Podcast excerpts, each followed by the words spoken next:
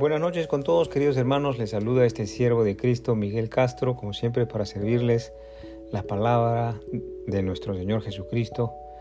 Esta noche en el Evangelio cronológico tenemos la petición de la madre de Jacobo y de Juan, segunda parte. Oremos todos juntos y pongámonos en la presencia de nuestro Salvador. Padre Celestial, te damos gracias, Señor, por este día de vida, este día de aliento de vida, por la bendición de tener a nuestros amados, a nuestra familia, a nuestros hijos, a nuestros padres alrededor de nosotros, teniendo un día más para glorificarte, un día más para santificar tu santo nombre, un día más para continuar perseverando en las enseñanzas de nuestro Maestro Salvador. Levantamos en oración a nuestros hermanos que, están delicados. Iliana Villanueva, Señor, ten piedad y misericordia de ella, recupérala y ayúdala a traer a Cristo, Señor. A Graham también, ten piedad y misericordia. A Christine and Elliot también, Señor, acuérdate de ellos. Levantamos e intercedemos por ellos, Señor, para tu misericordia y para que se restauren de salud. También oramos por los cristianos secuestrados en Haití, Señor, para que sean liberados, para que vuelvan a sus familias y continúen su ministerio y su servicio de predicar el Evangelio aún a costa de sus propias vidas. En el nombre del Padre, del Hijo, de Jesucristo y del Espíritu Santo. Amén. Continuamos entonces con el análisis o la meditación, la reflexión acerca de esta petición de la madre de Jacobo y de Juan acerca de que querían estar a la izquierda y a la derecha del reino de nuestro Maestro Jesucristo. Y continuamos con Mateo 20 del 24 al 28. Dice, cuando los diez oyeron esto, esto significa los diez, los otros diez discípulos oyeron esto, se enojaron contra los dos hermanos. Entonces Jesús llamándoles les dijo, sabéis que los gobernantes de las naciones se señorean de ellas, y los que son grandes ejercen sobre ellas potestad, mas entre vosotros no será así, sino que el que quiera hacerse grande entre vosotros será vuestro servidor, y el que quiera ser el primero entre vosotros será vuestro siervo. Como el Hijo del Hombre no vino para ser servido, sino para servir y para dar su vida en rescate por muchos. Bendito sea el Señor Jesús por esta palabra bendita. La reacción entonces de estos otros diez discípulos de Jesús es, por decirlo así, una reacción natural humana. Se enojaron estos diez discípulos, dice la Escritura, y hablando dentro de la reacción, esta reacción es una reacción natural de la especie humana. Pero hablando de las reacciones naturales humanas, deberíamos entonces reflexionar, ¿deberíamos sencillamente conformarnos o estancarnos en nuestras reacciones naturales, naturales humanas? ¿O más bien deberíamos aspirar a continuar creciendo en sabiduría y conocimiento de Dios, de manera que nuestras reacciones sean semejantes a las que enseña el Maestro Galileo? Aleluya, bendito sea el Señor Jesús. Y esto vamos a hacer hoy día. Entre los hombres de este mundo habrán pues reacciones de celo o quizás reacciones de temor, pues de haber sido excluidos de la repartición de bienes o de los beneficios del reino de los cielos. Estas son las reacciones del mundo y estudiemos las reacciones entonces de, de este mundo o las reacciones de los hombres naturales de celo entre los hombres y que no están en el poder del, Espíritu Santo. Por ejemplo, en Génesis 3, 37, 4, otra vez, Génesis 37, 4, dice, dice así, y viendo sus hermanos, esto es los hermanos de José, viendo sus hermanos de José que su padre Jacob le amaba más que a todos los hermanos, pues le aborrecían y no podían hablarle pacíficamente. Esto es el celo de los hermanos de José en contra de José. El hecho es de que nuestros padres, de que el hecho de que nuestros padres, por ejemplo, y eso es lo que tenemos que preguntarnos, lo que sucede en la vida diaria o en el, en el común de las familias, el hecho de que nuestros padres aparenten, o en todo caso amen más a alguno de nuestros hermanos, ¿justifica que aborrezcamos a nuestro hermano? ¿O que le tratemos con desamor o indiferencia? ¿O que tengamos envidia o celo? Notemos que cuando somos pequeños, en general, el hijo mayor o el, niño mayor generalmente tiene mucho celo del nuevo bebé recién nacido, ¿verdad?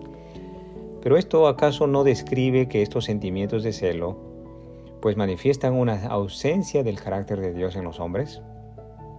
¿Acaso no deberíamos perseverar en un amor inclusivo y no divisor? 1 Samuel 18:8 dice, y se enojó Saúl en gran manera y le desagradó este dicho y dijo, a David dieron diez miles y a mí miles, no le falta más a él que el reino. pues esto se refiere, 1 Samuel 18:8, del celo de Saúl en contra de David, ya que estaba basado, este celo estaba basado en su temor de perder su reino, aparte que también Saúl estaba más concentrado en la gloria de los hombres, pues porque David tenía, era un soldado mucho, de mucha mayor eficacia que Saúl, y la gloria pues le daban mucha gloria a David, y él estaba pues muy celoso. Ahora, Mateo 20:12 también habla acerca del el celo de los hombres. Dice, esto, en estos postreros, estos postreros han trabajado una sola hora, dicen estos, esto lo está diciendo, esto lo está diciendo los trabajadores que han trabajado todo el jornal, desde las 6 de la mañana hasta las 6 de la tarde. Dice, estos postreros, estos últimos, han trabajado una sola hora y los has hecho iguales a nosotros que hemos soportado la carga y el calor del día. Estamos entonces otra vez recordando el celo de estos obreros que llegaron a trabajar desde las 6 de la mañana y se quejan ante el dueño que les paga el mismo jornal a estos otros que trabajan tan solo una sola hora. ¿No son estas entonces las reacciones naturales de las personas el día de hoy? Por ejemplo, cuando un colega es nombrado por tal o cual razón en cierta posición de trabajo y sin embargo las personas en su corazón descalifican al colega o a la persona que ha sido elegida, pues sencillamente más por envidia, más por crítica destructiva que realmente en amor y en misericordia. Pero el maestro, el maestro enseña pues una manera divina la reacción del Espíritu Santo que del Espíritu Santo proviene y esforcémonos cada día, pues perseveremos cada momento en estas reacciones, los sentimientos y los deseos que Cristo Salvador nos enseña y Él mismo ejecuta hasta estos días. Alabado sea el Maestro. El Maestro enseña y dice, Sabéis que los gobernantes de las naciones enseñorean de ellas y que los grandes y, que, y, lo que son grandes ejercen sobre ellas potestad. Mas entre vosotros no será así, sino que el que quiera hacerse grande entre vosotros será vuestro servidor, y el que quiera ser el primero entre vosotros será vuestro siervo. Como el Hijo del Hombre no vino para ser servido, sino para servir y para dar su vida en rescate por muchos. Bendito sea el Señor. Mas entre vosotros no será así, determina el Maestro. Un mensaje poderoso acerca de la grandeza del reino de los cielos. El que quiera ser grande entre vosotros será vuestro servidor. Dice, el Hijo del Hombre no vino para ser servido, sino para servir y para dar su vida en rescate por muchos. El Maestro ha venido a servirnos. ¿Y qué nos ha servido? Pues de su amor y en esto nos ha servido en toda su magnitud. Pues Juan 15, del 13 al 14 dice, Nadie tiene mayor amor que este, que uno ponga su vida por sus amigos. Vosotros sois mis amigos si hacéis lo que yo os mando. Bendito es el Señor. Que nos ha amado pues hasta el punto de dar su vida y derramar su sangre en pago de nuestros pecados. Pero hay algo importante, además de haber dado su vida, y cuál es el contexto, ¿no? Esto es lo que debemos, eh, digamos, meditar, es que cuál es el contexto de este amor que Jesús nos ha enseñado muriendo en la cruz.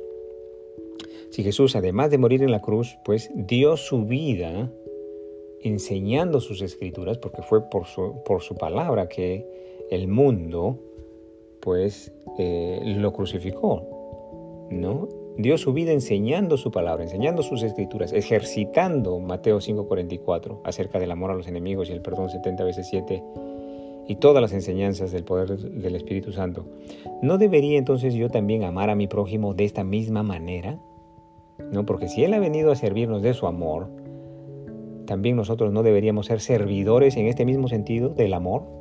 Dice, no solamente conociendo toda su palabra, este es el servicio, no solamente conociendo toda palabra que sale de la boca de Dios, sino también perseverando en el ejercicio vivo de toda palabra que sale de la boca de Dios.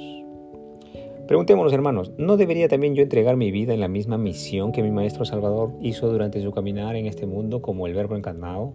predicando el ejercicio de la enseñanza del Salvador.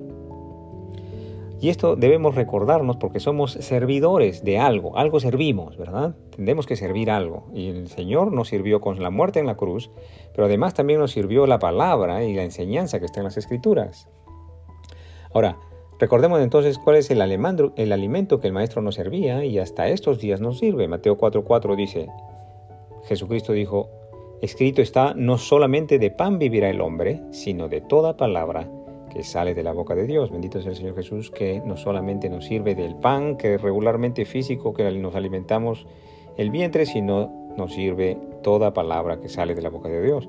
Hermanos, si el Maestro nos enseña que el verdadero pan que alimenta el alma del hombre es toda palabra que sale de su boca, pues no deberíamos entonces estar abriendo nuestro corazón y nuestra alma al verdadero alimento que es la palabra de Dios. Porque tendríamos que dejarnos servir la palabra de Dios, pero luego también si es que nos hemos alimentado de la palabra de Dios, podríamos alimentar y servir la palabra de Dios a los demás. Juan 6, 53, 58 dice, Jesús les dijo, de cierto, cierto os digo, si no coméis la carne del Hijo del Hombre y bebéis su sangre, no tenéis vida en vosotros. El que come mi carne y bebe mi sangre tiene vida eterna y yo le resucitaré el día postero. Porque mi carne es verdadera comida y mi sangre es verdadera bebida.